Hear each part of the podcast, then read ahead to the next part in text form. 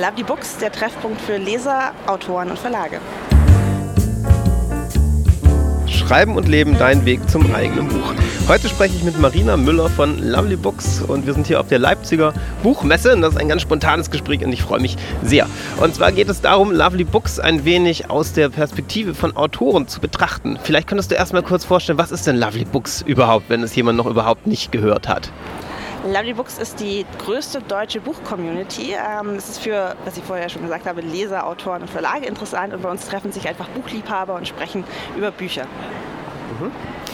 Wenn ich jetzt als Autor da irgendwie präsent werden möchte, was sind so die ersten Schritte? Was muss ich da tun?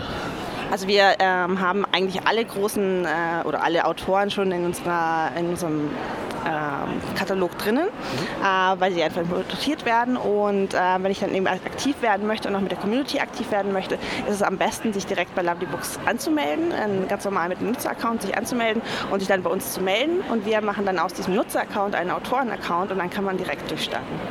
Ja, super. Und dieses Durchstarten, wie kann man sich das so vorstellen? Was bedeutet das genau als Autor?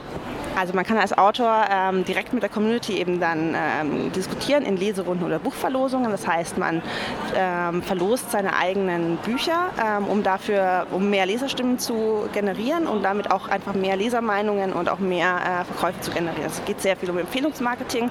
Das ist das, was Lovely Books ausmacht für Autoren. Bleiben wir einmal kurz beim Stichpunkt Leserunden. Wie genau kann man sich das vorstellen? Was ist so eine Leserunde? Wie funktioniert das? Also bei einer Leserunde werden am Anfang eben Bücher verlost, damit eben alle das Buch haben, um dann das zu lesen. Das Ganze findet dann offline statt. Also die Leute lesen das Buch wirklich in echt, äh, entweder als E-Book oder als Printexemplar. Und in der Leserunde selber gibt es dann meistens verschiedene Unterthemen. Das heißt, man liest nicht einfach das ganze Buch am Stück, sondern immer abschnittsweise und diskutiert dann auch abschnittsweise, sodass man sich nicht verspoilert aus Versehen, sondern immer kapitelweise über das Buch sprechen kann und daraus auch für den Autor wirklich sehr viel Feedback rauskommt. Nicht nur eine Rezension, sondern wirklich auch Feedback über das Cover, Feedback über die einzelnen Charaktere und über den äh, Geschichtenaufbau.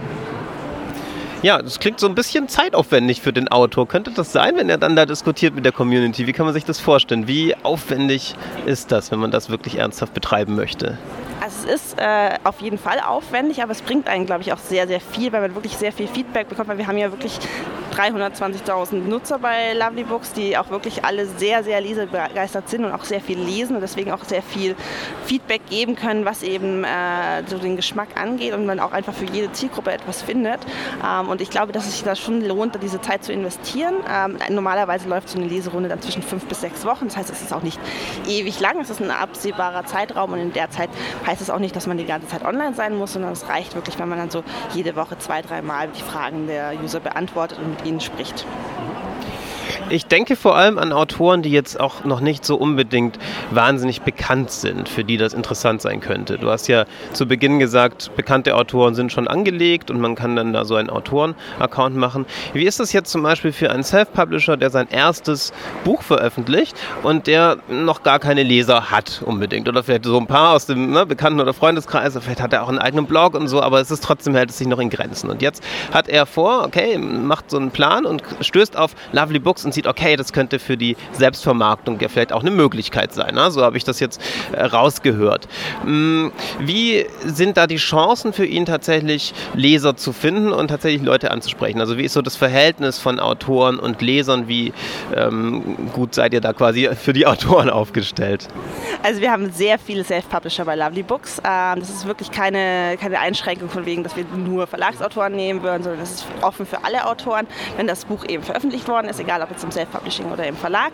Ähm, und das Schöne ist auch, dass die, die User wirklich das gut finden, weil Self-Publisher sich sehr viel mehr dann noch mit diesen Leserunden auseinandersetzen und das Feedback auch sehr viel mehr annehmen, als es jetzt bei Verlagsautoren unbedingt der Fall sein kann, weil die auch nicht so wirklich viel dann noch ähm, am Text vielleicht, oder weil da eben auch der Verlag mitspricht.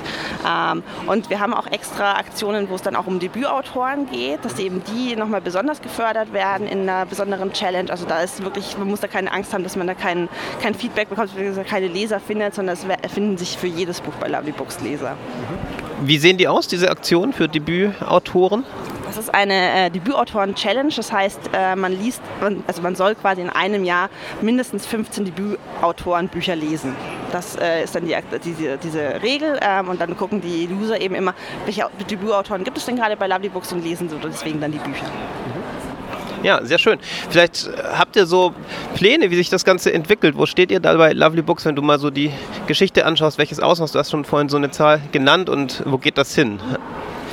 Ähm, also gerade was Autoren angeht, äh, wir hatten früher ähm, Self-Publisher noch nicht aufgenommen und haben sie jetzt seit zwei Jahren eben bei uns im Autorenprogramm drin. Und das läuft wirklich sehr erfolgreich, weil sich wirklich sehr viele anmelden. Wir bekommen auch sehr positives äh, Feedback dafür, dass sie jetzt eben ins Autorenprogramm mit drin sind.